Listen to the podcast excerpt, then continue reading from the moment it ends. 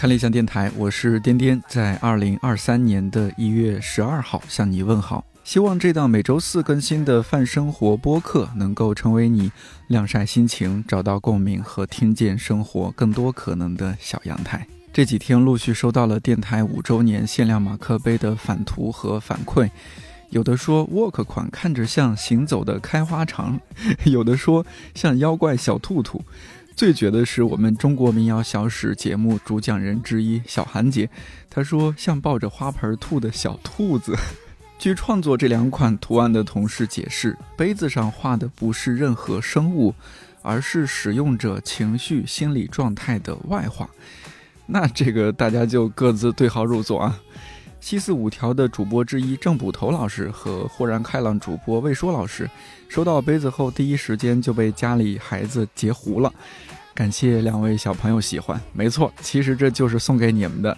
等看理想什么时候出了保温杯，我再送他们。另外，这周有听友反馈已经买不到这两款杯子了，确实是这样，非常抱歉。因为是看理想电台更新五年来第一次做周边，没经验、没信心，所以没做太多。但没想到大家非常支持，很快卖光，很多朋友甚至同时买了两款。不过不要紧，二零二三年接下来还有道长的八分上线五周年，看理想 A P P 上线五周年，大概率还会再做一些周边。我最期待的是我司做一款卫衣，也不知道今年有没有可能实现。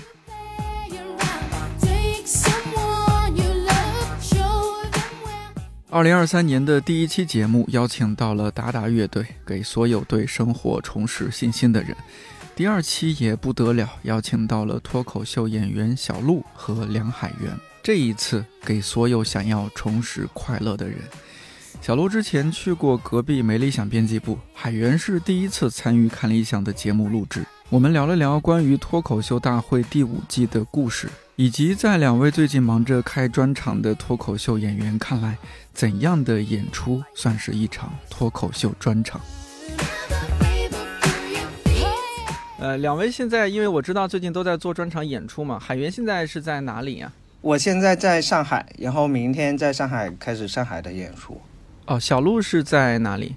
我此刻在海南的万宁，哦，海南万宁，然后对，明天飞深圳，后天在深圳演。哦，最近小鹿化身小鹿飞人，好像是一天都要去 好多地方，嗯，所以没有他这个他这个万宁应该就是去度假吧？小鹿是不是？对对对，今天你在你在如此忙碌的日常安排里面，还能抽出两天时间去万宁度假？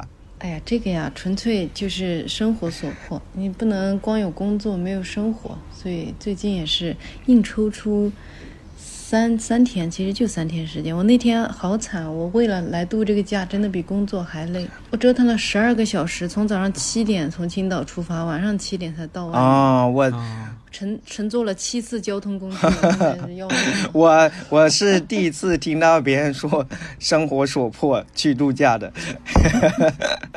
我也别人都是。对啊，别人都是生活所迫去工作，你这个确实有点。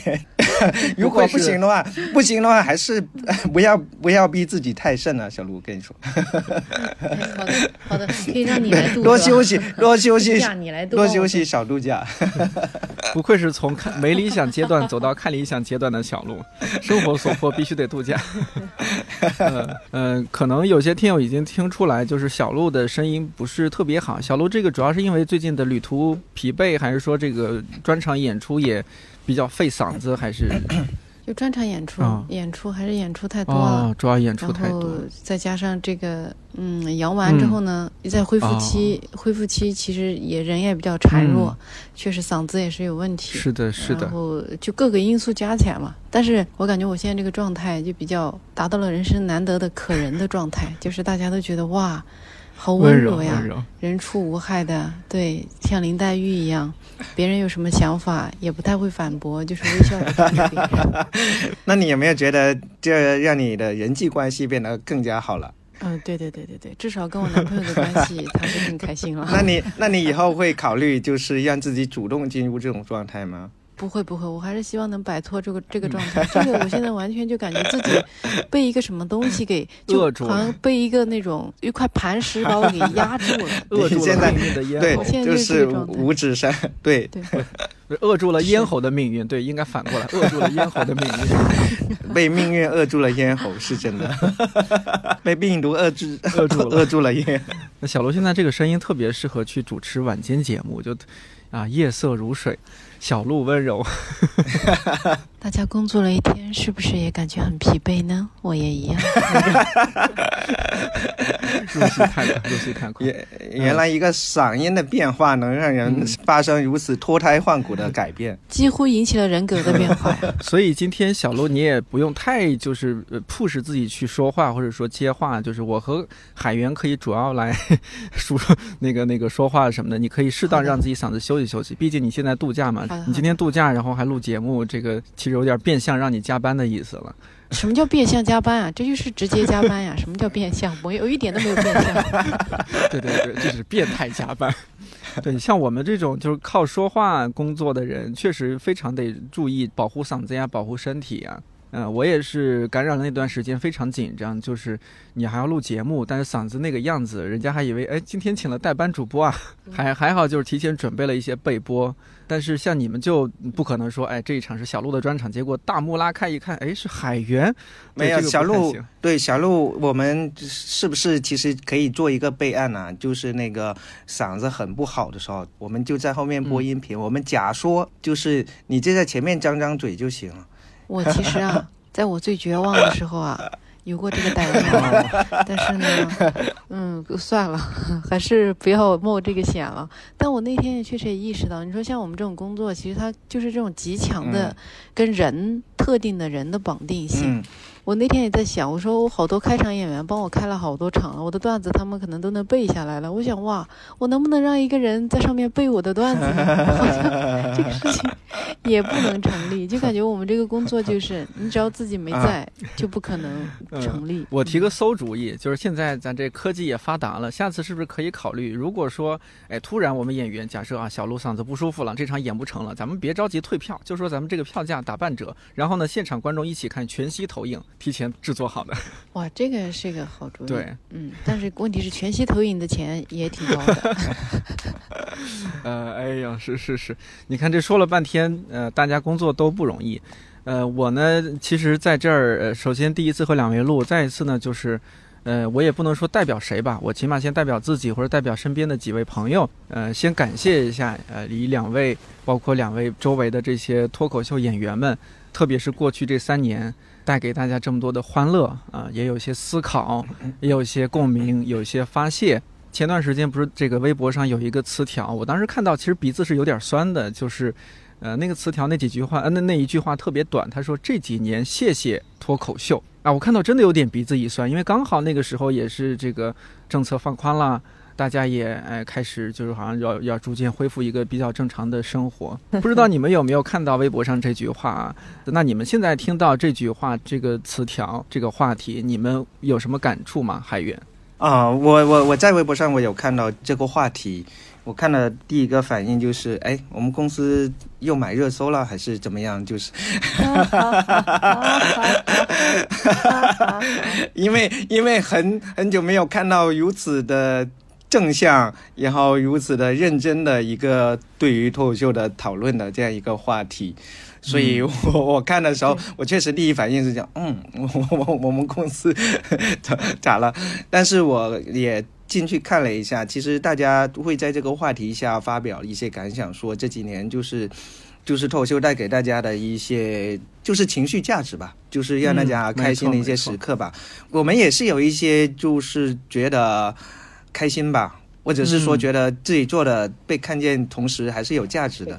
但是，嗯，我我当然就是我们开始做这个东西，不是说纯粹是为了大家开心，其实我们自己也开心。实际上，如果说这个话题用到我自己身上的话，其实我也会说谢谢脱口秀带给我的东西，因为脱口秀其实带给我的是一种对我自己的成长。对我自己的一些呃生活的反思，然后同时它也是一个工作，就是你也会去想说怎么样能把这个工作做得更好。然后我在年初的时候，实际上就是比如说那个三四五月份类似那个时间段的时候，我一个朋友跟我说，其实你们的工作还是挺有意义，因为我以前我会觉得说。脱口秀演员、喜剧演员好像没什么实质性的作用，你知道吧？就是你比如说，真正这个社会需要干点什么的时候，往往是医生、律师、警察什么等等，就是他们会就是在实质的生活里面去给大家提供非常非常具体的援助。包括乔治卡林也说过一个段子，说就是你你看到路上有一个人出事了，然后别人可以马上上救助，然后你作为一个喜剧演员。你是没有办法去过去说你需要一些笑话嘛，或者是你需要，就是在那个时候，我会觉得说好像我们没有什么特别实质性的用途。但是后来我一个朋友说，其实你们还是有很高的一个，其实情绪价值也是一个非常有用的一个价值，因为它会在你生活里面很多不开心的时候，会给你一些很大的帮助嘛。我开始没有同感，但是我后来在五月份的时候，我没有办法上台演出嘛。然后我自己情绪也很不好。我在网上看了一个我们公司就是当时做那个 Tide Five 在深圳的一个演出，一个比赛。然后我当时在网上看，我就是纯粹作为一个观众再去看那个演出的时候，我自己也觉得说，哦，看完好像比之前开心了很多。所以，从我们自己来说，我们也谢谢脱秀的存在。嗯，好，小鹿呢？对，其实就感觉脱口演员，你做的时间稍微久一点，你开始思考自己这个所做的这个事情的意义感、价值感的时候，你确实会这种怀疑。就像我跟海源一样，你会有那个阶段。但确实，我感觉是以前可能大家境况都更好的时候，你。不会有那么明确的感觉，因为对，因为我们这工作本来确实就是一个锦上添花的工作嘛。当繁华似锦的时候，你确实就觉得一切都理所当然嘛，也不会怀疑自己，就觉得啊，这不挺好的嘛。但是确实是当整个情况更不好的时候，你你确实会陷入这种思考，你觉得我在干什么呀？我就说这点话到底对这个世界有什么屁用啊？我好像。就是真的就是那种，就是什么实质性的价值都没有。当别人陷于危难或者是陷于困境的时候，我们屁用都没有。但确实，你在经历过这个挣扎的阶段之后，你会，你其实是一点点，我觉得是通过一场场的演出，你去见到一个个具体的人。我们自己都有这样的感受，就是当你整个演出演完，你自己是很有满足感，但对于观众来说。他是就等于你是帮他把他带出他既有的生活轨迹，来迅速忘掉自己生活中所有他很无力、很难去解决的事情，你让他在这个一个时间段内完全的开心了一下。我觉得这个开心就非常重要，就很像你在那种比如说跑马拉松，你极度干渴的时候能有一杯水，你喝完那杯水继续往前进，跟你没有喝那杯水继续往前进的状态是完全不一样的。我和海源都是我们经常会看观众的那种反馈嘛，就你会从这种反馈当中会意识到我们在做的事情是很有价值的，你是在让这个世界变得更好的。虽然我们的力量很微薄，但你就是在做一些。就是让这个周围的环境变得更好的事情，是，所以我们自己也会作为演员，观众会觉得我们给他带来开心。但我觉得我们自己也是很感谢脱口秀，就是因为如果我们没有做这个工作，我其实有点难以想象，就觉得哇，不只是这三年，你在想更漫长的人生，我想想都会觉得很无趣吧。对，反正我跟海源私底下也会聊挺多的，就是感觉。自己做这个工作，你现在慢慢的开始有对他有更深的理解，之后会很庆幸自己这辈子能做一个在台上讲段子逗大家笑的人。对，语言是很有力量的。我打一个可能不不那么恰当的对比，就是你们说的那种怀疑，当然你们现在可能没有那么怀疑了。我觉得就像是，因为我我和小鹿应该我们算同龄人，你像我我们是喜欢周杰伦的一代。你说那周杰伦怎么着？他唱一首歌就能让一个塌了的楼重新盖起来吗？也不会，对不对？但是那就是青春期听他的歌，很多时候啊，听他的《稻香》，或者听他的听妈妈的话，听他的以父之名，听他的爸我回来了，种种的。支撑了那个那个阶段的自己，那多少年之后，你回过头来看，就觉得哦，那是曾经给了你很多力量的。那脱口秀这个事情，它确实在国内来说发展的也相对来比较晚，也没有多少年。那可能现在听脱口秀的年轻人，多少年后回过头来说，在二二十一世纪二十年代初，脱口秀给了我非常大的力量。那时候我我是学生啊，我在校园，我是那样一个状态。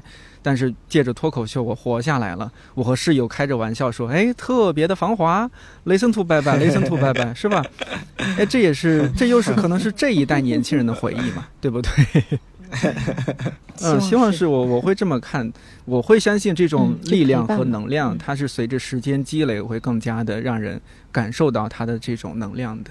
我记住了，就是我们就是周杰伦，对，你们就是周杰伦。对，那对海源，那那那对海源，我应该说另一个例例子，应该说周星驰来着。那小时候看周星驰的电影啊，给了多半的力量。你觉得这就是喜剧无厘头，对吧？都可以，都可以，就是很多姓周的都很很厉害，周星驰啊，周杰伦啊，还有周润发也可以，就是对呀，对呀。嗯，而且确实一定要是看现场，海源的现场我很遗憾没有看过。小鹿的现场我应该看过两三回，一次是在我们公司附近那个喜番 club，然后还有一次我记得是闲聊谐星聊天会的线下录制，是吧？记得记得，那时候也是一个极度疲惫的状态，没错没错。但那时候再疲惫，嗓子也不会哑。其实你看，二现在已经二零二三年一月初了嘛，二零二二年真的第五季脱口秀大会是我和周围很多很多朋友的非常重要的陪伴。呃，然后一边看节目，一边也看一些网上的一些呃一些采访啊，各种知道说，其实这一季节目尤其不容易。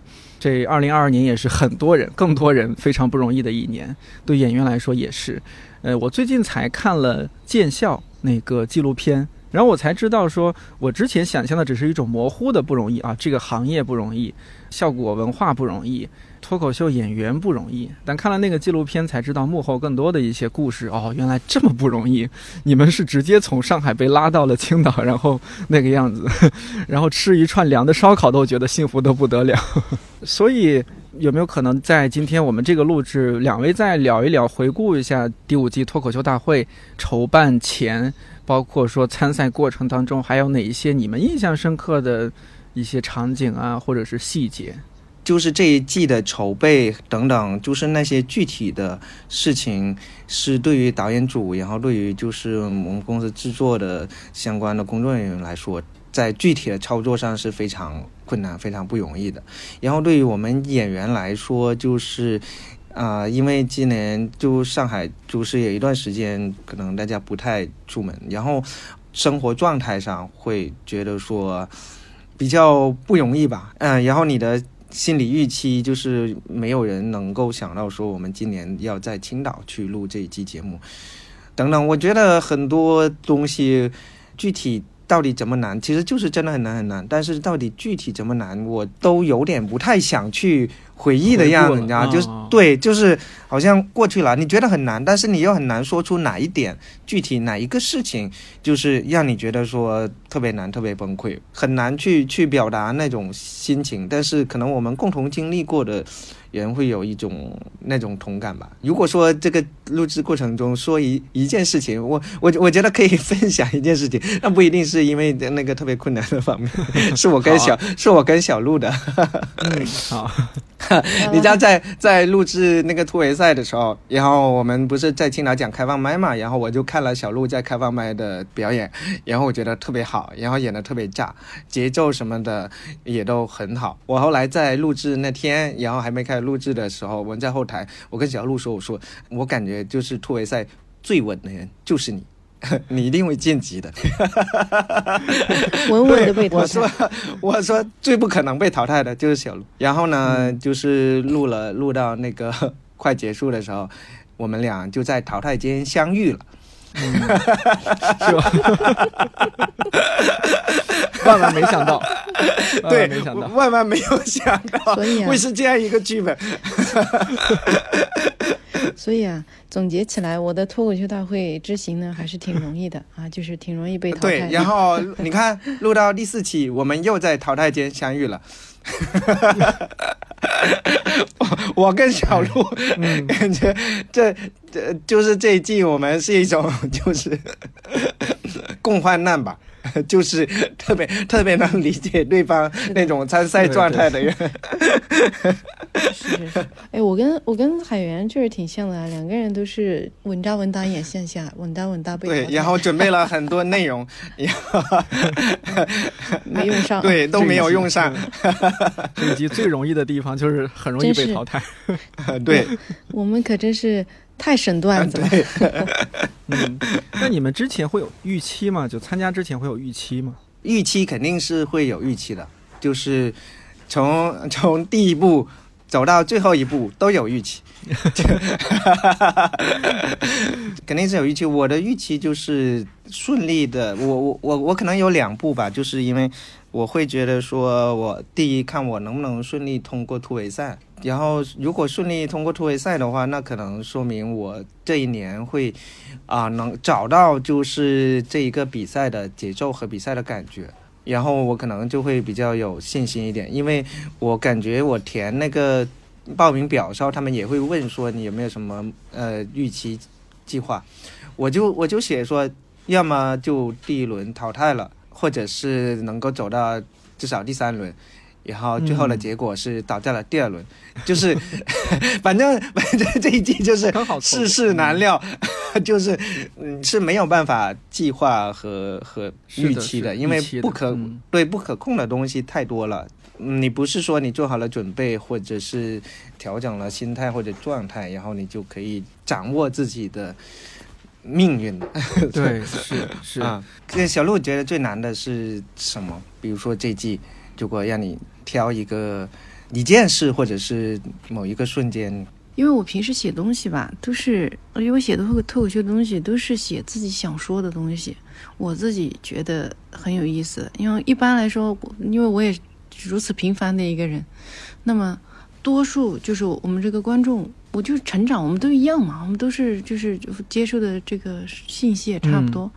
那写出来的东西基本上都是有共鸣的。我觉得可能有一个难的点就是你要从哎呀，不知道，我就觉得有一个点，我到现在也依然觉得是一个我很纠结的点，就是你要想去表达一个，我觉得作为一个我自己感觉，作为一个这个脱口秀演员，你真正更有价值的地方是去生产一些非常独特、有意思的偏见，嗯，自圆其说，让它变得好笑，让观众觉得哦，原来这个世界还可以这么想，哇，原来还可以有这个角度来看事情。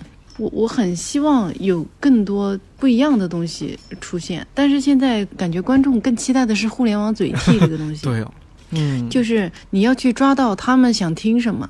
我觉得在你的自我表达跟观众想要的表达之间的这个平衡吧。嗯，对，嗯是不是相对来说，呃，如果是录视频节目，你得更多考虑观众想要发泄什么，你要考虑观众的一些表达。但是如果是线下，你们可以。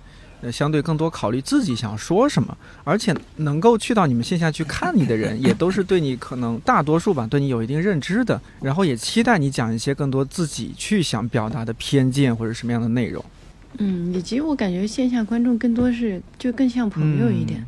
就是他已经对你有点认真，因为他愿意为你花时间花钱来的，他其实对你是有一些认知的，就像一个就朋友愿意听你，不管有些什么奇奇怪怪想法，你只要让当他觉得好笑，他就觉得好。但是所谓线上，就是面对更广阔的、跟你差异极其大的嗯人，那在这个环境下，等于是就它更多变成一个考验了，它都不是一个分享了，就是是对大家会更多的来挑剔，说你这个东西对不对，然后伟不伟大、高不高级，而不是有不有趣。啊，当然有不有趣也是一个点，但是现在大家可能。嗯，我觉得是有这样一个大的差异在，这也是演员们在共同要面临的这个问题吧。嗯就是反正我觉得我和海源，我们当初走上台的时候，也就是自己觉得有一些想法挺有意思的、好笑的，想跟大家分享。但其实这些年，观众要的东西，或者线从线下走到线上，观众要的东西是是嗯不一样的。可能有时候有可能啊，有可能线上一部分观众他希望出现的是他在以良心媒体的要求去要求脱口秀演员，哎，对，大家要求我们是个好人，我们是一个正确的人，这个就是在你们的输，你们的输出是媒体式的，良有良心的媒体式的输出，你们要为生民立命，为万圣继绝学。老天爷，就我真的，我就说想想。这这是个妄想，老天爷，怎么会有人把这个行业、把我们这个工作想的这么的？对，其实美国那个有个演员有过一个段子，实际上其实我们没有那么重要，我们也改变不了什么东西。实际上，因为他说。他讲那个段子，他说：“哎，上次就是他骂的那个什么什么事情，现在应该已经就是变好了吧？已经怎么样了？其实其实没有，我们更多的时候只不过是说表达一下自己的想法、情绪，以及让大家有一个情绪的出口吧。或者觉得说，啊，我的那些不开心的东西被看见了。但是对于事情本身，那它到底有没有本质性的改变，那也不一定。”就是或者是说微乎其微吧。我现在发现啊，我可能也是真的成熟了，以及我这个孩子呢，从小到大就成绩一般。我几乎啊，从小到大要考试设定的目标，可以说是一次都没实现过呀。所以呢。我就习惯了，我就觉得我好像从毕业之后，我做事情我就开始不给自己设这种目标，因为我就感觉一旦这种竞技性就强竞技性一出现之后，对我来说是一个极其不舒适的状态，就是我特别讨厌别人给我设限，所以我也不给自己设限。就是说你卡着怎么样就算成功，怎么样就算失败，我觉得它根本不有利于我享受这件事情，然后度过每一个，就是我我自己现在的豁达的心态啊，度过。我人生中每一个快乐的一天，我我觉得我做脱口秀有个很大的原因，就是这里没有什么所谓的那种成功或者失败。我特别喜欢这一点，就是反正你试一个东西，哎，如果不好笑，可以再调整，反正就是一直它都就是不断在一个流动的进一个进步的状态，但是你不需要一种强竞争。所以我就习惯了，就是开始就不要享受这件事情。像以前参加奇葩说，再到后来参加脱口大会，我都是这样。我觉得我就是一场一场把能演的那一场就把它演到我自己满意不后悔，这就是我的目标。嗯，所以我我是觉得这样一个状态才会让我。就整个过程都过得挺舒适的，因为我知道我自己不是那种，就说好胜心强，然后竞技性强的人。就是因为任何这种就是这种一种小众艺术要开始走向大众，我们一定会好好的包装它。但是大家就被这个包装给迷惑了，就感觉现在就觉得这个我们都是哲学家。我们都是要说一些引领时代、一些一些新的正确的，就是 amazing 闪闪发光的，能够刷新大家价值观，能让大家人生 获得新境界的。没有，我们就是在说笑话。哎，但是大家不信了，大家觉得你但凡不是这样，你就是个 loser。那那我就做个 loser 吧。就是因为脱口秀火了，所以就了解脱口秀和不了解脱口秀的人都来了，所以大家才会有一些不切实际的对脱口秀的期待嘛。就是这一年，这个“嘴替”这个词出现的频率特别高，大家心里面有太多想说的东西了，然后他可能自己不知道怎么表达，或者是说他表达了没有人听，然后所以他会大家会把就是这个东西寄托在一个能用语言表达出这些。东西的人身上，那那这些人啊，以前可能是有更多的媒体或者语言类节目等等，就是，但现在可能比较有代表性的，或者是说看的人、关注的人比较多了，在目前就是脱口秀了，所以大家是会有那么一种期待了。我也我也很理解，可能就是我心里面那些想说的东西，看到有人帮我说，我也会觉得说很感动或者啥的。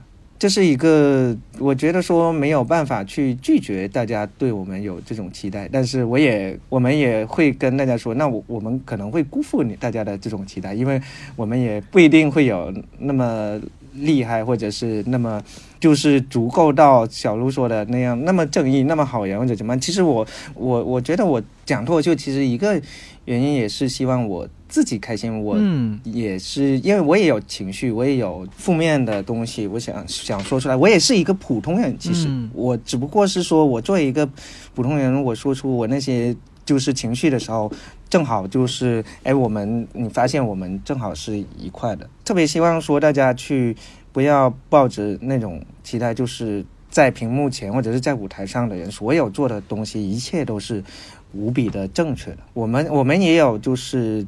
偏激，或者有失偏颇，或者是以偏概全，或者是纯粹非常个人的一些想法观点的时候，我觉得大家也理解和包容吧。脱口秀演员是在很认真的在创作内容的，但是如果说作为观众来说，你太认真你就输了，太认真就不对了。我们我们也会，对我们也会尽我们所有的能力，最大的能力去创作好的东西。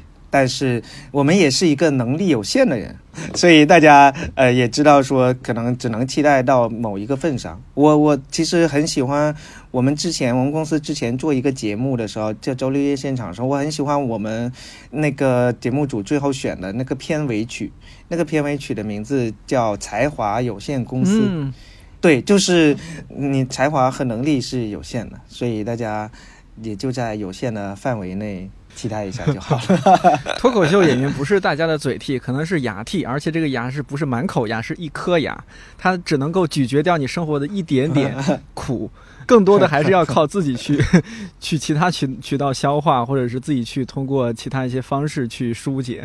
不要让脱口秀演员压力太大。脱口秀演员都如果更加不快乐的话，我们可能会听到更少的段子。也不是，我们更不快乐，确实能写出更多段子来。我我觉得是这样，就是反正我们也不管观众怎么想，就是观众也别管我们怎么想，就是大家 各做各的，然后最后能够融洽的出现在某一场演出或者是某一个场合的时候，我觉得就好。而且脱口秀演出更大的魅力，应该还是在现场，就像是两位最近做的专场一样。我看到许多人都在强调说，线下演出真的太爽了，和电视上、电脑上看到的完全不一样。这种艺术形式，大家一定要来现场去感受。其实我们今天一个聊的重点也是想聊聊脱口秀专场啊。我作为一个没有看过脱口秀专场的人，我这小白哈。然后今天向两位请教一下，其实也主要是想请两位，呃，从自己演出的角度、个人感受来分享分享。比如说脱口秀专场，这到底是什么等等吧。我首先想问第一个问题就是，会不会每一个说脱口秀的演员，他都有一个开专场的梦想？我觉得这是一个挺好的问题吧。很多演员会有开专场的梦想，但是不是每一个脱口秀演员的梦想。因为我认识的一些朋友里面，比如王建国，就绝对不会有开专场的梦想。对我，我感觉，但也没有做任何统计。我感觉就是，大多数会希望说做一个专场吧。嗯，你们什么时候有会有有了一个做专场的想法？具体是什么时候？其实我我不记得了，因为呃，很多我我觉得是一个循序渐进的一个过程。比如说你刚开始讲脱口秀的时候，你可能只能讲五分钟，你都不知道可能有一个叫专场的东西，或者是说你不知道一个人可以讲那么久，然后讲着讲着，然后你再去做演出十五分钟，然后。段子越来越多，然后可能多到一定程度，你觉得够有一个小时的段子了，然后你也看国外的一些专场，可能在那个时候你会萌生一种说，我有没有可能就是哎自己也做一个专场？其实很难具体去说是哪哪一个时刻啊，但是我真正去实施这个。想法和念头是二零一九年的时候，就是二零一九年的时候，我觉得说，呃，我好像想去尝试一下讲讲一个专场是什么感觉，我能不能讲下来？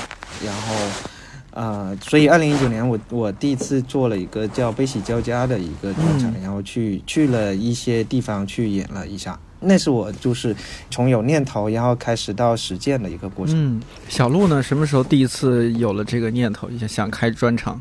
我已经忘了这个念头了，但是我开专场是在二零一七年的年底，那时候就是因为当时公司大家就是四个主要演员年底都要出专场嘛，对，然后我那时候也做了一段，就做了几年了，然后但一确实一直也没开专场，然后。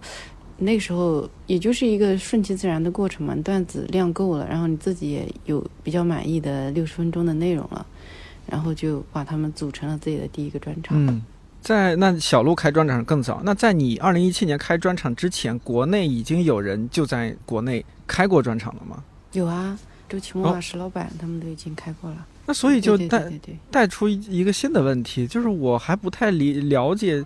脱口秀的专场和我之前去啊 club 看一些单口喜剧线下演出、脱口秀演出有什么区别？是脱口秀专场，意思就是说，那整场都是你一个人在演，还是说什么？我们能不能从几个方面来说一说，什么就就你们的认识而言，什么样是一个脱口秀专场？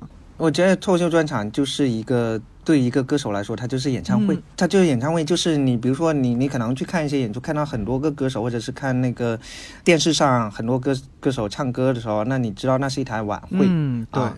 但是如果是一个歌手，他自己一个人唱很多歌的话，但他也会有一些嘉宾朋友，但是主要是他自己一个人唱很多歌的话，那就是一个演唱会。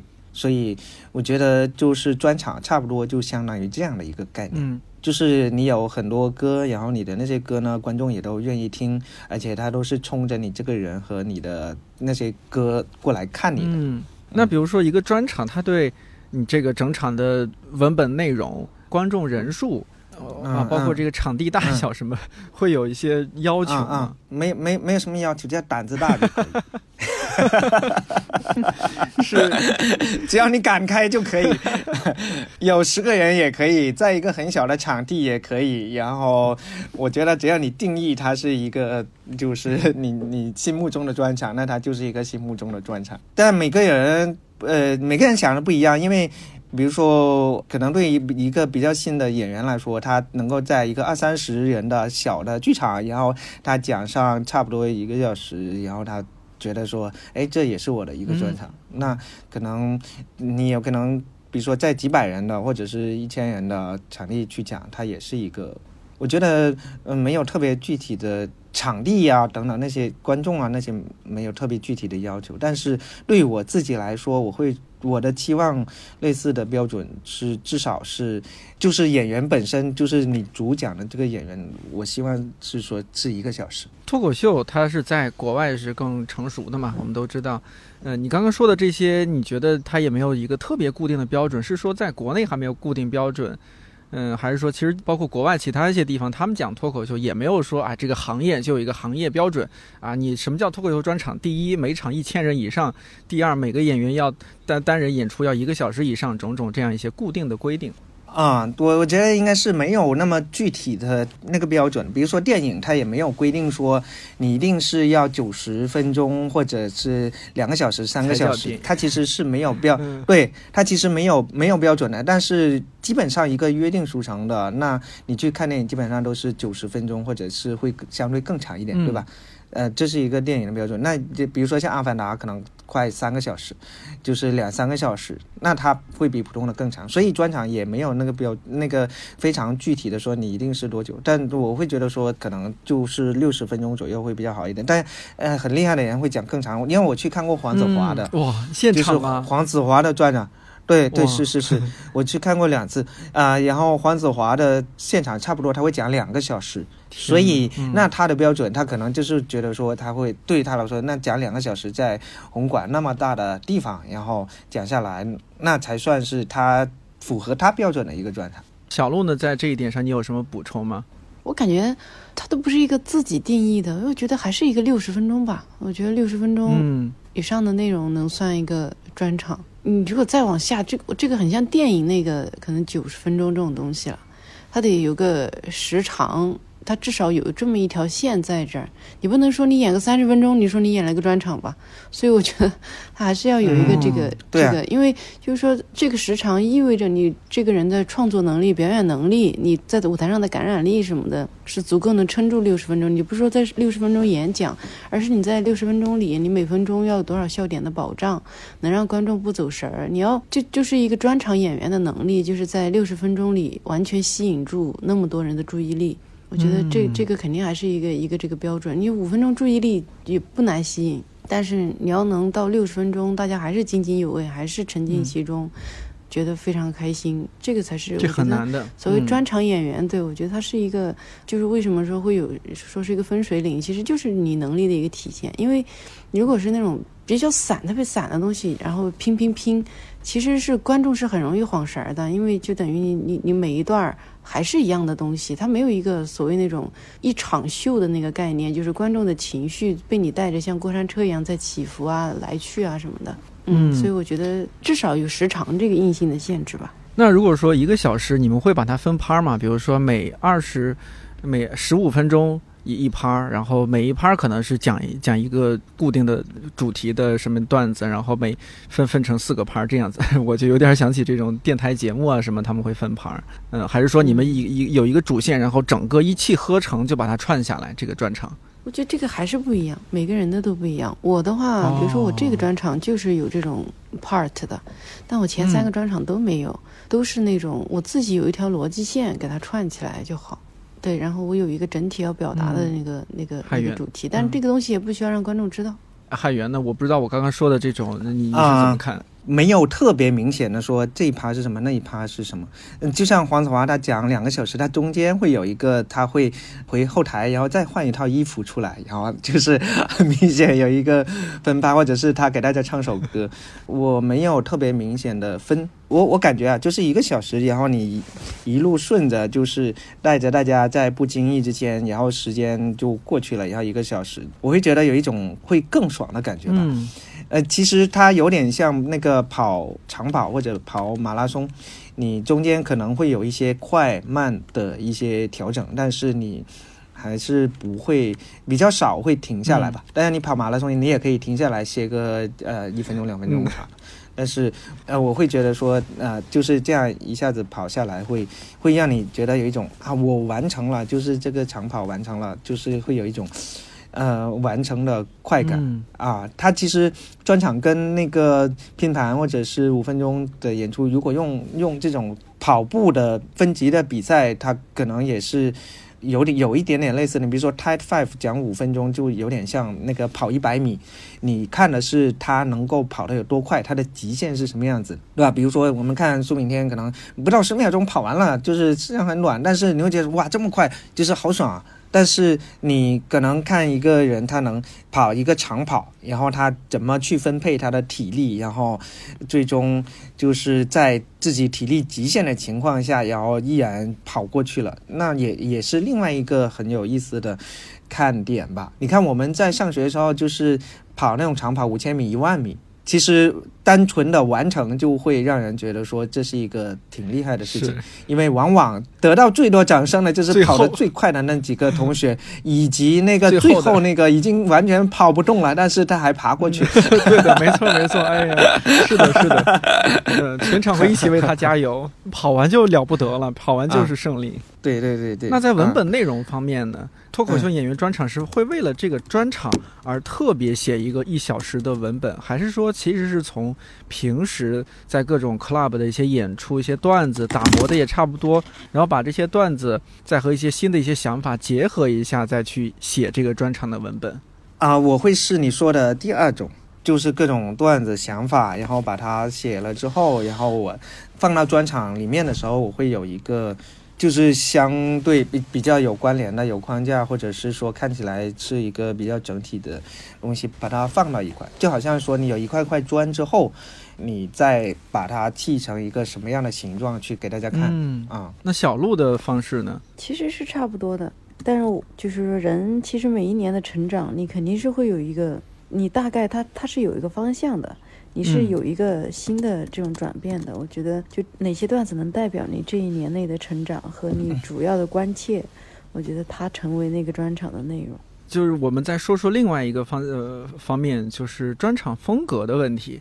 专场的风格感会更强嘛？毕竟它是一个时长方面能够让你更有自我特色的这种发挥，你们会更在这个过程中去塑造自己某种风格吗？还是这就是自然而然的？我我就是这样一个人，我在台上比较真实的展现给大家，自然而然形成一种风格。嗯，我我肯定是自然而然的一种风格，因为我很难去学习或者模仿别人怎么演怎么讲。包括一直有很多人问我说啊，你觉得你的风格是什么？你的标签是什么？就是你，你是一个什么样类型的一个演员？我我觉得。可能就是前几年那个时候还会有一个所谓的标签或者怎么样，哎，就很穷啊，或者是怎么样，就是有一个类似这样的东西。然后其实这两年，包括我，我去掉了那个东西，因为说穷实在不适合，就是因为已经因为已经解决了温饱了。是的。对，所以就是至少至少不会说为为衣食住行就是有很大的压力等等。那个时候你会觉得说有一个标签那是一个风格，但是我现在反而觉得说我没有那个标签之后，我现在我也没有其他的特别一拿出来说哦就是这个标签的。但是我觉得反而没有这个标签之后，我我反而是我自己会觉得更自我了，就是反而你讲的那些东西是最最你自己的东西，而不是说我为了去。给观众去增加这个印象，然后我会去写这样的一些东西。我我觉得现在就是都是都是我自己觉得说我想到的，我特别想跟大家分享的一些东西。那那么至于他最后风格是什么样子的，我我觉得是它是由我讲的东西去汇总之后，然后大家就是脑子里面的一个印象。哦，原来他是这种风格。对，所以，我我肯定是一个不不是我去塑造的，就是是大家就是留下来的一个印象，那可能就是一个风格。小小鹿呢，觉得风格这种事儿，这个风格这个东西，它是一个成长的过程，就是你是肯定会改变的。我觉得，其实我们自己现在拿出早年的那些录像来看，跟我们现在也不一样。嗯，那我觉得，就是这个成长。我感觉它是一个怎么说呢？有点像那个一块石头，你慢慢把它雕出一个玉，一个玉某一个雕塑的那个形状来的过程，就是一点点找找到那个你自己最自在，然后观众看起来也更，哎，就看哪波观众了。反正你自己最自在那个状态是能吸引到你自己更喜欢的观众的。我觉得是这样。就像你看那个像那个，其实像 Dave Chappelle 啊，Chris Rock，然后还有你看那个。Louis C.K. 其实你看这些演员，他们早期跟现在，他们现在五十多啊，跟他们二十多的时候也是完全不一样的。所以就个人的风格是一定会慢慢在改变的。我也觉得，嗯，就是。你是什么风格？这个东西从来都不是你自己说的，都是别人看是什么，那他就说是什么。但其实你到底是什么风格呢？我又觉得我自己从来不知道自己是什么风格。我上台了，然后我自然的我的舞台人格出现，我表达东西就是那个方式。那别人要看到的是啥？他认为是啥就是啥。但是我觉得你自己这个内在的这个成长的过程，是一点点会让你人生每一个阶段。因为现在咱们虽然说好像在中国的这个脱演员里面算。做的久的，但是其实也还是一个很很年轻的那个状态嘛。是的，是的。觉得咱们再过对啊，五十、二十、三十这样，一定会还会有新的这种所谓风格，或者是你的舞台人格在变化。这个从来都不是一个你自己可以刻意去做的一个事情。我觉得刻意做的都很假，刻意做的那种，你知道？我觉得但凡，因为像我们自己看就能看出来哪些是假的嘛。假的就是，哎呀，你就会。难受，因为一旦知道那这个人在台上是他是故意这样，其实他不是这样的，然后来逗你笑，就会你天然就会有那个拒绝感。是的，是的，演员自己也难受，观众看着也别扭。呃，可能还还是有少数的比较少数的演员，他是能去找和塑造自己的风格的，比如说杨波，他对杨杨波刚开始讲的时候，他不是这种风格，那。可能这两年他突然间觉得说，我讲 one liner，然后我特别自在，然后我也很擅长，所以他突然间变成了这种风格，这是一个可以自己去塑造的。包括张国阳他自己也做了一个很大的转变，就是你们如果去看那个脱口秀大会第一季的时候，就是他不是走来走去嘛，走来走去还大家都说他在离地嘛。就是，然后他也会用一种情绪特别饱满的，就是愤怒的那种感觉去去表达他的段子的内容。然后那个时候是他那种风格，但是你看他到第二季的时候，他就他就站得稳稳的，他说话也会放的比较平和啊。然后到一些就真正需要情绪的时候，他才就是把自己调动到那种状态来。我觉得大多数演员都是风格。自发的，但是有一些你是可以主动去做一些调整。嗯，但是呢，会不会啊？就是因为大家各自风格不一样，那这吸引来的观众，你看他这个也不一样。比如说，哎，什么样的？比如说女性更多一些，或者男性更多一些，或者哎哪个年龄段、哪个气质的人更多一些？这个应该会和不同演员的这个风格有关系吧？你们有没有注意到这一点？对。啊，有肯定有关系。来看每个演员的观众，肯定他是有一个群体特征的。就比如说来看，就是反正来看我的观众啊，都是特别善良、美貌、正义，然后品味好，有钱，然后 有才华等等，就是这一类吧，就是全世界最美好的品质集中在他们身上的一类观众。哇，那好巧啊！你的观众和我的是一样的。会过来看我，那说明我们其实风格本质上是类似的。我们的内核是是一致的，因为我们就是这样的人。小鹿，可不是嘛？那说明你们真的可以去对方的专场去串门。下次小鹿的串，小鹿如果缺席了，你就去顶一下。对啊，我们本来就有制定有串门的计划，但是世事难料呀。就是对呀，真的太荒诞了。哎呀，我我我发现啊，我今年年底的郁闷就是从那次海源专场我去不了，再到后来就好多事情都更加困难重重。嗯，哇，就各种。就导致了年底的大大崩溃。哎，真的，这其实也是一个问题啊，也是我的一方面苦恼。就是你看，你你可能自己看了个什么新闻，或者身边人经历了什么事儿，你很难受。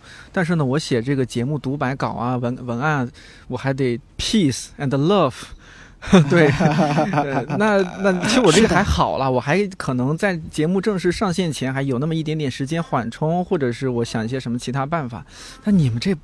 很难吧？你马上要上台了，结果你突然看了一个新闻，突然收到一条微信，但你要上台了。我我我觉得你们这个挑战太太大了。对，其实因为你要在上台之前，你最好是一个轻松愉快的状态，对吧？你才能够影影响和感染观观众。但是，我其实去年我也做了一个。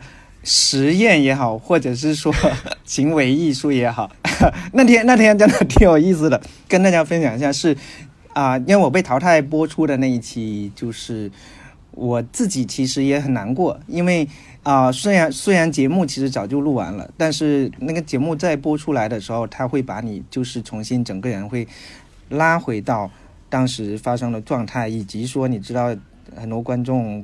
朋友，他也都看到了那个状况，然后，啊，他会在比如说在微博上跟你互动，会会跟你说一些东西，所以其实实际上就是那一刻你的心情是很，其实也很难过的。但是那天晚上你知道吗？那天晚上我报了两个开放麦，我报了两场开放麦，一个是七点半，然后一个是十点，然后呢，七点半那一场呢。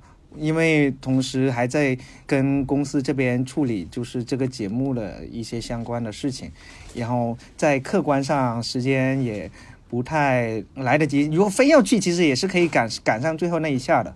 然后，但是我还是说我第一场我就不去讲了。然后到第二场的时候，我也在想，说我到底还去不去讲？但是我最后还是决定了，说我不管了，反正我不管我今天有多么伤心，或者是情绪有多么波动也好，我我今天我就是要去讲一次开放麦，我就要看我自己在很难过的情况下，我到底能不能把观众逗笑，你知道吗？哇，还有你太，所以我那天就是对，所以我那天我就去讲了，我去讲了，然后讲完之后就是效果还可以，然后我在我在讲完在最后结束的时候，我跟观众说，我刚刚擦干眼泪，我就上来逗你们笑。然后 没有想到看到你们还笑得这么开心，你们真的是没有任何的良心，你知道？就是，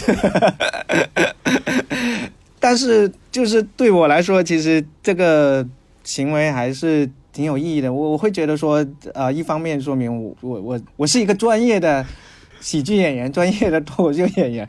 然后另外一方面来说，我觉得。也是对自己一个挑战吧，所以包括那天晚上，因为蒙恩也在场，那天那场开放麦，蒙恩也在场，他还拍了我一张照片，然后在微博上转发我的那个视频的时候，他把把那个照片，他说这个人刚刚擦干眼泪就过来讲开放麦了，就是，哎呀，太励志了，所以对，所以其实我们也是需要。去去面对这种情况，你不可能说保证每一场、每次演出的时候，你都恰好是一个非常轻松愉快的情况。小鹿呢，有没有经历过这样的？就是你情绪起伏，但是你也要，比如说要上台了。小鹿有，小鹿年底的时候就有去去南宁演出的时候，应该就是小鹿，你快说一下。小鹿哦，好像有知道那一次。首先第一点啊，一般上台前，尤其是演专场啊，我是绝对不会。比如说，至少一小时内，我是不会再看别的任何东西的。我的所有的注意力就是保持在我自己一个人，保持一个这个世界只有我一个人的状态。然后就是这种情绪特别淡太多了，因为你你也是一个就是正常生活着的人啊，你肯定会有很多事情，有些时候，比如说工作上这这临时又有个什么一个出现一个大问题啊什么的，你能咋办呢？那个时候你就只能是你就想就是你你需要想尽办法注意力集中，先忘掉这些事情，能解决的解决，不能解决的先甩到一边，因为当时就是演出是对你来说这个世界上最重要的事情，那么多人在那等着呢，所以肯定是如果情绪不好。像以前尝试过喝咖啡，嗯，或者是喝点酒啊什么，让自己情绪更高涨一些。像现在呢，咖啡也不敢喝了，酒也不敢喝了。比如说我那是南宁那一场，确实是是属于是身体和精神状态都极度差的状态，最差的可能还是身体吧。我当时都担心我可能，也许演到一半儿需要考虑到底怎么给观众退票这件事情，因为我怕我自己已经发不出来任何声音了。我都跟主持人和工作人员说好了，说到时候我说一个什么，然后主持人赶紧上来，然后他跟大家互动一下，然后等一下这个决定结果，然后再跟考虑怎么跟观众说。就这些，这是可能真的是所有的演出里面，我觉得最绝望的时候，就是我担心自己完不成那场演出。然后这个绝望，南宁绝望过一次，其实成都两场也有这个担心，尤其第一天。但是反正还好，就是运气也够好，也都都下来了。然后观众其实都没有太发现，就是说你声音真的有多大问题，就是因为麦克风调到最大，然后你自己能就硬把那个状态撑起来嘛。怎么说啊？每个人的工作都是这样的，你不管发生啥事儿，你今天该上班，该要保持最好的状态，你是没有那个退路的，你就肯定是硬挺着也要上。如果说情绪情绪低落这些，那不行的。我觉得情绪低落是一个还可调节的状态。你最可怕的，你身体撑不住，这是最可怕的状态。没错，没错，情绪要稳定，身体状态也需要稳定，身心都要健康。但是过去一年经常精神失常。确实啊，我精神失常。我二十八号那那天跟海源直播也说了嘛，我说那天在成都演出，我那个下午在化妆师来之前都一直坐着哭。哭哭哭哭哭，眼泪狂奔，哎，反正就是这这挺不好过的。但是没办法嘛，我就觉得哭也是一个我我要把我的情绪释放掉、缓解的方式。因为你要是不哭完，你整个状态是不会达到一个平衡状态的。所以你就只能是在那儿嚎啕大哭，哭完做完雾化，等着化妆师来化妆。即使在那样的状态下，你们会觉得，哎呀，我怎么就成为一个脱口秀演员了呢？我干嘛这么辛苦啊？你们有过这样的念头吗？从来没有，没有，就是你的工作，那是你的工作，你需要解决的问题。我们那个公司之前办公室里面有挂一个画，然后上面有一句话是李诞特别喜欢那句话，所以他是他特别想把那句话就挂出来给大家共勉。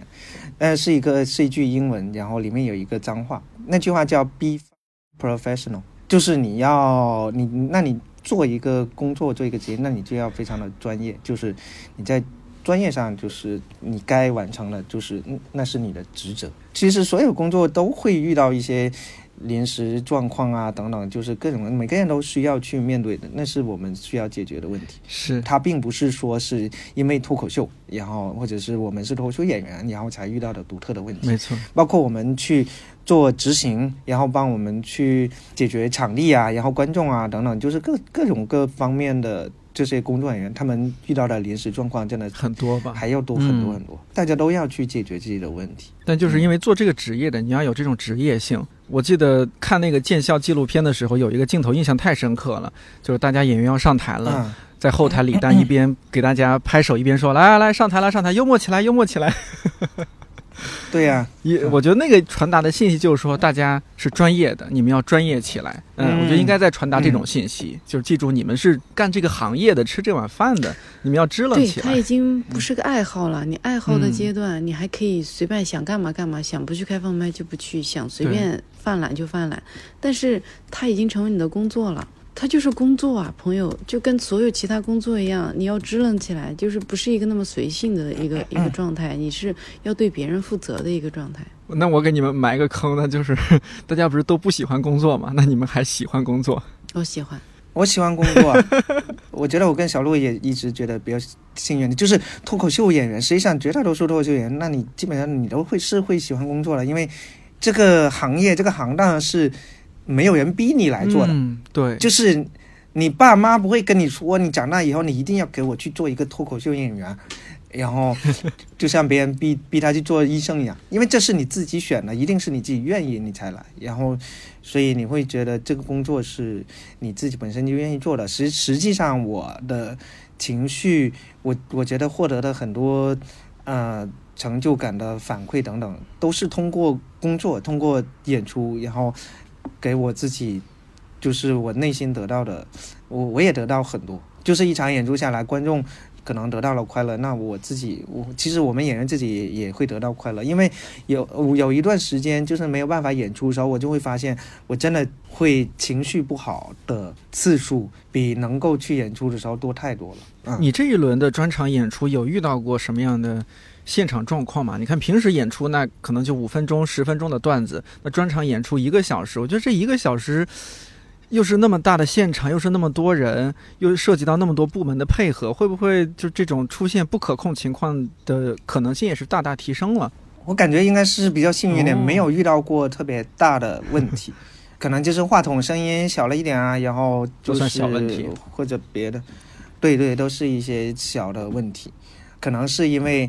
刚才说的，我们吸引来的观众也都特别好，他们也不会有什么问题。然后我们也特别好，然后上天也比较眷顾。真是，呃，对，希望以后都都没有素材跟你聊这个话题。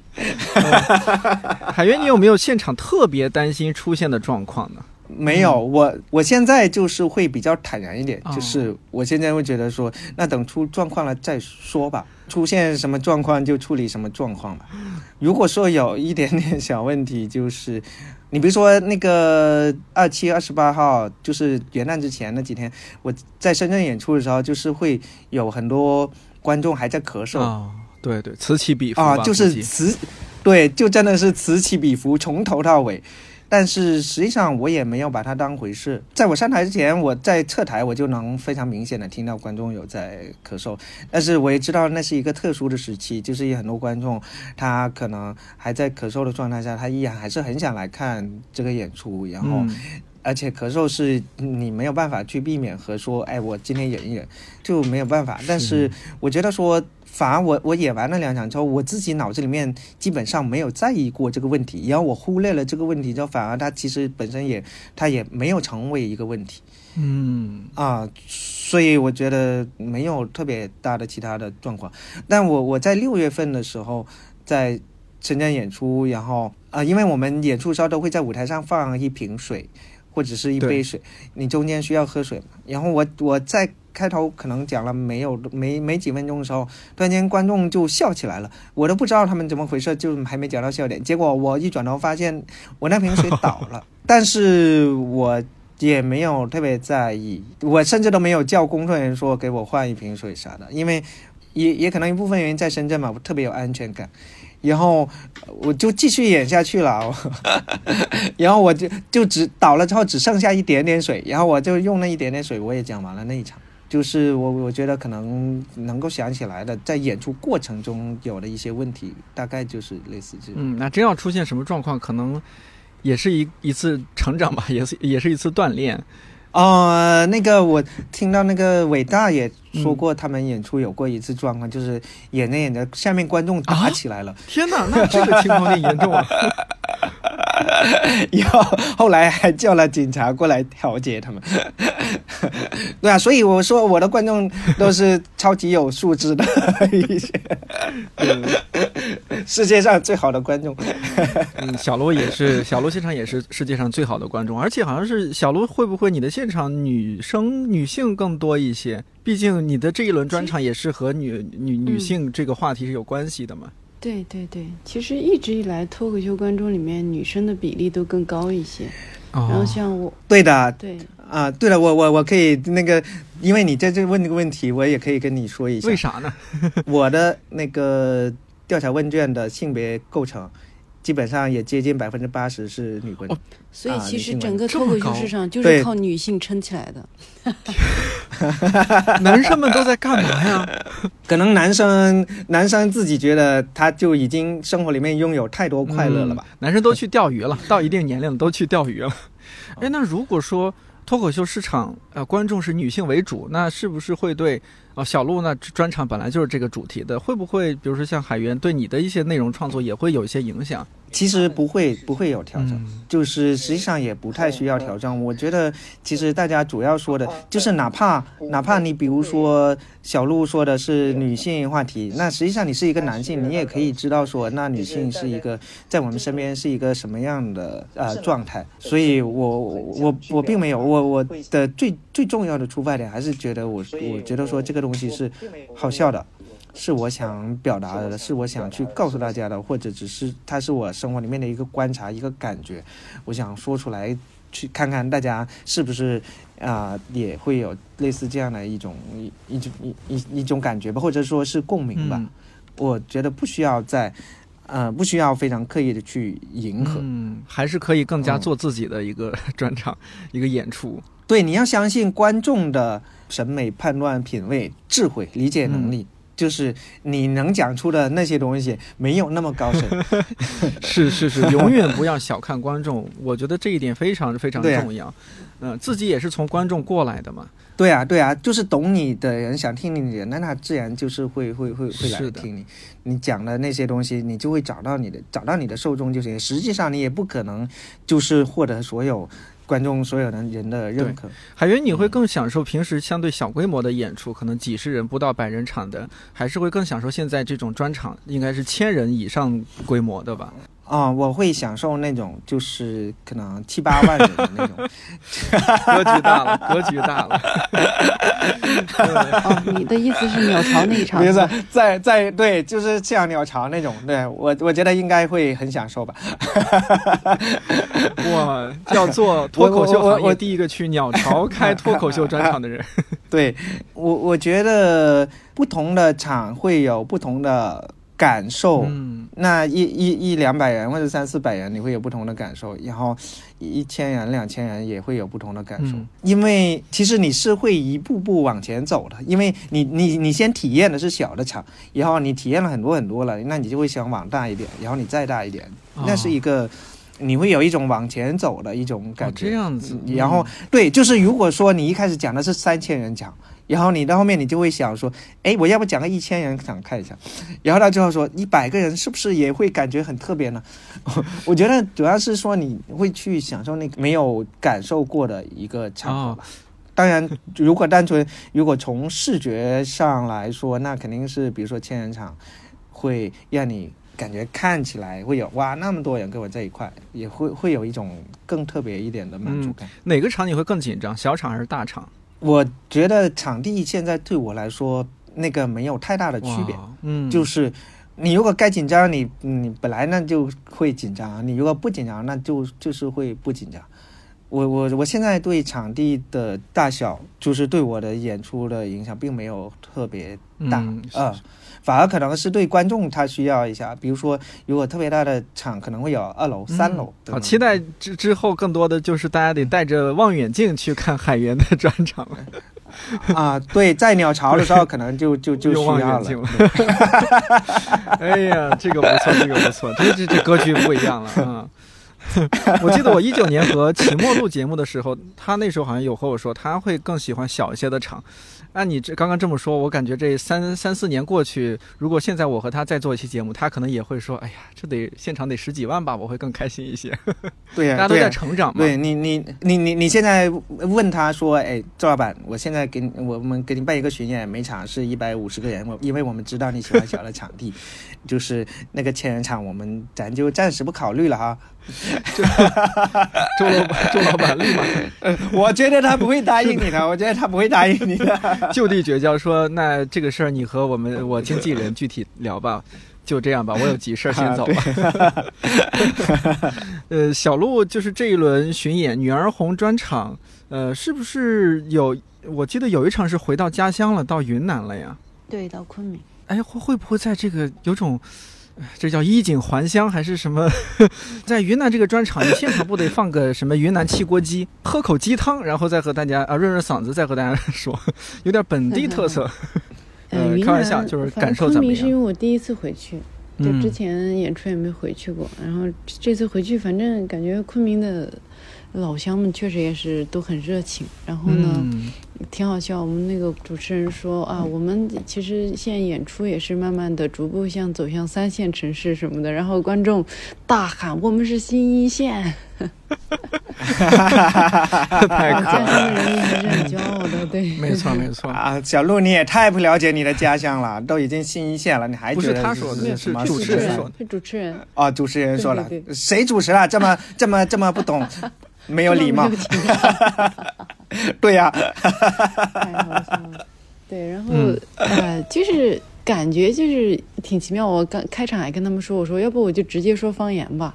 然后他们说好，但我后来发现自己没办法说方言，因为你已经习惯你所有的创作表演这么这么久都是用普通话的，你很难把它转到方言那个方言。我发现啊，方言、普通话和英语，就是和外语什么的，其实是不同的人格，我感觉。嗯，是的，是的，所以很难转。但是整体反正昆明非常热情。后来我对就观众，就我发现演员们对昆明也是印象都很好，大家都很想再去，就觉得是一个气候又很好，然后观众又特别放松，就很快乐，就天然快乐那种状态就很好。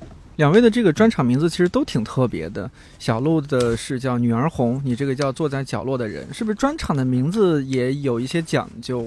要优雅，要高级，哦，要呃体现出智慧。呃这样才能吸引来优雅、智慧和高级的观众。我我觉得就是专场的名字，主要是你自己喜欢就好吧。给小孩起名字也是一样的。我觉得你你你自己觉得喜欢，然后恰好又你起起好名字之后，别人也觉得哎这个名字还挺好的，我我觉得那就行。跟我们起网名也是一样，哎，像海源，你的这个是先有文本内容，再有专场名字，还是先定了专场的主题和名字，再想这个文本内容和方向？啊、我是先有内容，然后我再最后定名字。嗯，我以前上学写作文的时候也是这样子的，我先把作文写好了。最后再把那个题目放上去，就包括高考，因为我可能心里面有一个大概的概念，然后我知道大概什么样子的，但是我还是会觉得说，哎，内容定下来之后，也要再去定完这个标题，然后它可能是更恰当的。这是我一个想法，因为我这个专场，包括在去年那个测试 beta 试演的时候、是没有放名字的，哦，我是先把专场内容演完了，最后才放的名字。嗯沿用了高考时的做法。是的，是的，是的。嗯，所以其实你准确的现在专场名是叫《坐在角落的人二》，是不是？对，因为呃修改了大部分的内容，嗯所以就是我会主要是想通过这个二，就是或者是说告诉大家是一个二2.0零二点零版本版本，嗯然后去告诉大家说它跟之前是不一样的，嗯所以如果你还想来看的话，是可以 OK 那小鹿呢？可不可以说一下，就是你这个是也是先有先有这个专场名字，再去创作文本，还是你有一个创作动机，有了内容，然后最后定定下来这个专场名？你是你是先有鸡还是先有蛋，小鹿？这个先有鸡和先有蛋的问题好像简单一些。呃，我这个也是先专场写完了，然后后来自己也是想了很久想出这个名字。基本上专场我觉得都是这样吧，都是这个内容出来了，然后嗯你自己再来，要么挑一个段子里面你自己可能比较觉得有代表性的一个段子的嗯关键词，或者是一个总结性的概括。小鹿方不方便再稍微多讲一讲关于你专场的事情？因为，呃，就是我觉得这个首先这个专场名字很特别，然后我我我知道其实这个专场也是你有很强强烈的创作的动机在里面，想要去比较认真的，但是以喜剧的方式去表达一些内容。其实主要还是讲女性这一生所面临的这些没必要的尴尬呀、羞耻啊这些东西，不管嗯是生育焦虑，还是月经羞耻，还是女性在恋爱关系里面的，因为女性经常在恋爱关系里承担照顾角色，所以你你承担这个照顾者的时候，你在面临的这些呃，给由此给你带来的这些痛苦啊，这些东西，就这整个主题还是因为女性身份带来的这些尴尬和困扰吧。小鹿的专场应该首先你也说了有很多女性，会不会表演完了，就是按照我想象的你这个内容，应该会给很多女性以鼓励？会不会表演结束了，很多女生会给你发微博私信啊什么嗯这样的，给大家很多对对对？很多然后像那种调查问卷里面也会有很多观众非常，就是他就会很很认真、很走心的跟你讲他自己听的感受，以及他他也还会跟你讲他自己人生的故事啊什么的。所以我就觉得这就像一个一个那种大型交流的现场。有时候感觉我们在台上讲段子，跟观众之间就是他的认知和我的认知，我们就像那个《阿凡达》里面那个自己的辫子一样，我们就通过这样一场演出，大家就连接起来了。呃，我在班门弄斧的 callback 一下，就是开场也说过啊，这几年谢谢脱口秀这样一个话题。呃，我的第二层的反应就是说，哎，那是什么意思？是不是我们这个生活逐渐恢复正常了，大家就要告别脱口秀了？该旅行的旅行，该干嘛的干嘛？毕竟生活没有像过去几年那么压抑和困难了。那接下来几年会不会脱口秀？二零二二年就是脱口秀的巅峰时期，接下来脱口秀就要走下坡路了。我我瞎说啊，呃，就但但你们是怎么看这这件事儿？因为二零二三年大家确实生活方式的选择会更多嘛，娱乐方式的选择会更多了。啊，我我会觉得，因为人在任何时候都会需要快乐，因为人类太贪婪了，你永远不会觉得说我的快乐太多了，我不需要去那个东西。就是比如说我们小的时候，我觉得很开心的时候，我也会想看周星驰，我会一直想看啊，周星驰太太好笑了，然后我很想看他。只不过是说那。可能二零二二年大家看喜剧的心情跟二零二三年看喜剧的心情会有所不同。二三年大家会更加轻松愉快一点，哎，我今天就是很很开心很快乐。但是二零二二年的时候，那可能就是你听到一些内容或者段子的时候，你在笑的同时，你会有一点心酸。我我觉得说，如果大家是纯粹的，因为比如说二零二年说到某一些大家共同经历的时候，你是会有那么会会会回想到自己哦，我也经历了一些，就是。觉得有一点心酸的事情吧，对吧？二三年那大家就是纯粹的快乐也很好啊。我觉得喜剧是一个刚需，我觉得是是那样的。比如说，忽然会说那个洗脱口秀是生活的呃麻药，麻药，它是生活的麻药。那它你在你痛苦的时候，它可以帮你麻一麻，但是也不完全是麻药。在你快乐的时候，你你很快乐的时候，你也会需要去脱口秀，你也需要就是另外的快乐。那人不会在平白无故的时候会去给自己弄一个麻药，就是，啊，对吧？那它是也是，它可以是一件很快乐的事情。至于这个药是什么药，不知道，可能还没有这还没有这个定义。所以海云还是蛮乐观的，嗯，觉得二零二三年应该大家还是会，呃，因为正好也可以更多去走进线下去看演出了，你可能会有更多的人走进线下看演出。对，肯定会有更多的人走进线，因因为大家的出行就是会更方便，然后可能二零二三年大家也赚到更多的钱，哎，不知道怎么消费，要不去看一看脱口秀吧？就是，对，你不看我不看，海源何时鸟巢圆梦啊？对啊，一点点啊，希望大家把我送到鸟巢去演出，好不好？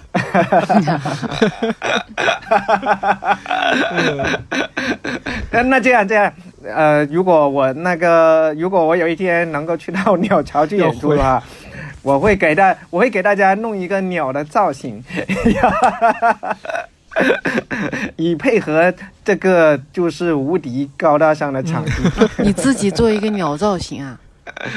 对，可以，这个是可太不像一个坐在角落的人能干出来的事儿了。坐在角落的鸟，哎，那那个时候我如果去鸟巢演出的话，我的专场肯定应该就不叫这个名字。站在舞台中央的人应该会叫。没有，我会叫那个坐在鸟巢里的，或者在鸟巢里下蛋的人。期待期待，你要是真在鸟巢开这个脱口秀专场，请记得回我们这小小的播客看理想电台来还愿好吗？可以，没有问题，说不定说不定到时候就是你赞助的。哎呦，不敢想，不敢想，格局还没有那么大。嗯，小鹿呢？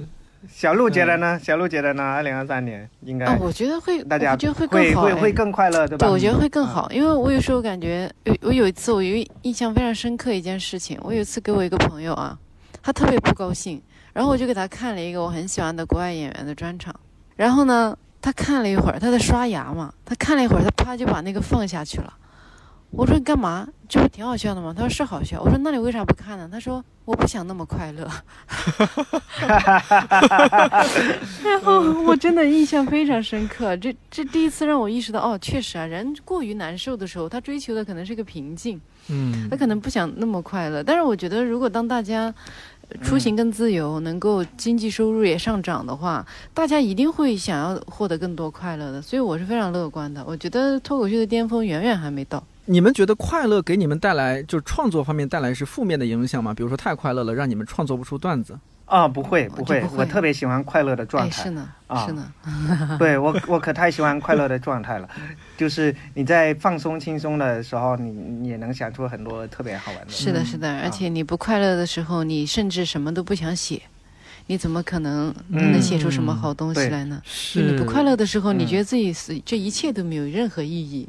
对，大家可能会有一个误会，就是比如说我们在创作的时候，就是至少我们在创作的时候，我们希望就自己的心情是轻松愉快的。那可能有有可能在段子里面的时候，你会表达你所诉说的那件事情的一些痛苦。或者是说难过等等，但是不代表说我们在创作的时候也要悲伤的对对状态，但苦大仇深的啊状态。对对对，是，嗯，二零二三年今天其实我们录制节目是一月四号嘛，二零二三年刚刚开始，嗯，两位要不要立一些二零关于二零二三年的 flag？这个鸟巢我不确定你这个今年能不能实现啊，咱们嗯嗯，呃立一些对。二零二零二三年你们觉得有可能实现的 flag。你问完这个问题之后，我跟小鹿都不想理你，因为我们就不是那种立 flag 的人。嗯，这样，我我那咱们说个小目标吧，因为这肯定是我我觉得平时一点，我觉得平时时一点的，二零二三年的我觉得平时一点的想法吧，就是我希望能够好好生活啊，我我我觉得希望能够好好生活。我鼻子又酸了。你这说这句话，我鼻子又酸了。嗯，因为我为什么呢？我想起你们那几个月在青岛，就是那不是一个正常的生活嘛，嗯嗯在那种状态下，你们还要创作。嗯、啊，没有。其实你们可能看到觉得我们心酸的是青岛的生活，实际上我们心酸的是去青岛之前的生活。对，是的，是的，是的，那是更心酸的，更为心酸的这小鹿，小鹿，小鹿要要要说一说你的目标。我嗯，我明年一个，哎，我基本上说点可就就非常非常现实了。明年要出一个新专场，啊，就是二零二三年吧，嗯，是吧？嗯嗯，对对对，二零二三嗯什么嗯明年？对对，就二零二三年。对，二零二三年，对我说的二零二三年。要出一个新专场。其他的事情，哎呀，确实是我真的现在已经已经没有什么规划了，就是走一步看一步吧，也不太喜欢有过多期待，因为我现在也感觉期待啥都没有什么用。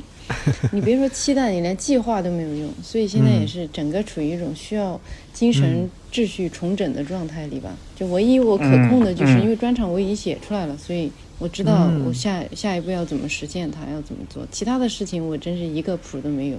我们这期节目是应该是啊，计划是二零二三年一月十二号上线，一月十二号到过年还有一段时间。那在春节前，呃，两位是海源还有六场演出，对吧？啊，但是一月十二号我已经呃正好写完了。哎，巧不巧呀？就你们的这个广告啊，能能打到这不是巧了吗？这不是巧了吗？你这个什么都没打着是吧？这不是巧了吗？没有任何广告效果是吧？等于白上海源呀！今天咱们白辛苦了两个小时呀。对，早说呀，早说啊，我早就早说就不来了。十二号上线，我刚好十二号晚上有一场，十三号有一场在上海，其实是十一、十二、十三。也有点点来不及。那那那就这期节目就是为了庆贺两位的专场啊 接近尾声或者是结束。哇塞好无力啊！好啊！对，我还想，如果我春节之前赶得上去鸟巢的话，还有一些广告效应。可以可以可以，先建立个联系嘛，海源，不用想没错没错，是的，咱们我们的征我们征途是星辰大海。风物长宜放眼量。那春节之后呢？春节之后就是像两位刚刚说的嘛，要准备新的专场。春节之后，就是我们像女儿红和坐在角落的人，都会、嗯继续呃，还会去到一些城市巡演的。对、嗯我只是说，二零二三年内我会出一个新专场，嗯，那个可能是但啥时候咱也不知道。呃，那大家怎么关注演出信息呢？演出信息，一个是当然关注我们的微博，一个叫效果的小程序，啊就是我们的票都会在上面哎。嗯，啊，然后效果工厂的公众号也会发那个演出的预告。OK，、啊最主要的这几个地方，大家关注就可以。好，这这段我一定留着不掐哈，非常抱歉，春节前的来不及了，春节后的给你们加上，这都掐了，那海源能过来掐你？隔着屏幕就出来。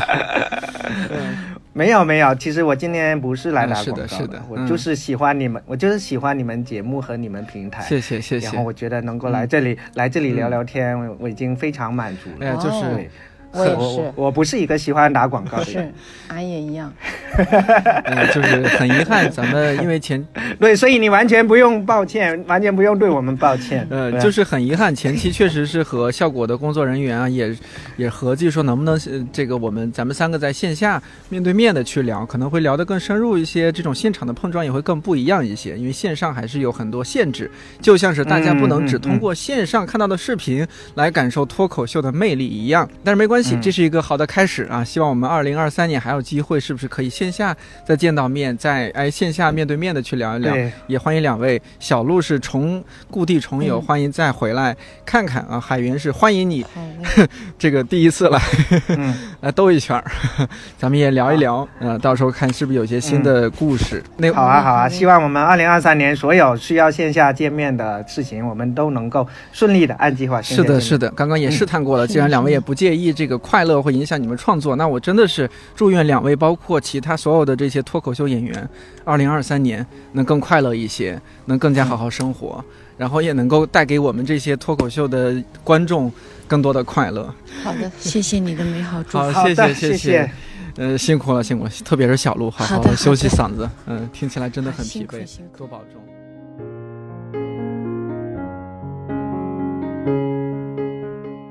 那会儿我们聊到了期末，刚好再推荐一次，二零一九年在看理想 APP 上线的由周奇墨周老板主讲的音频节目《十大单口喜剧专场：段子背后的美国文化》。另外，文化品牌单独去年七月份出版的《喜剧的秘密：从脱口秀说起》，在之前的节目里推荐过，其中一篇就是海源的专访，也可以找来看看，常读常新。感谢你听到现在，看理想电台，我是颠颠，祝你早安、午安、晚安，我们下周四再见。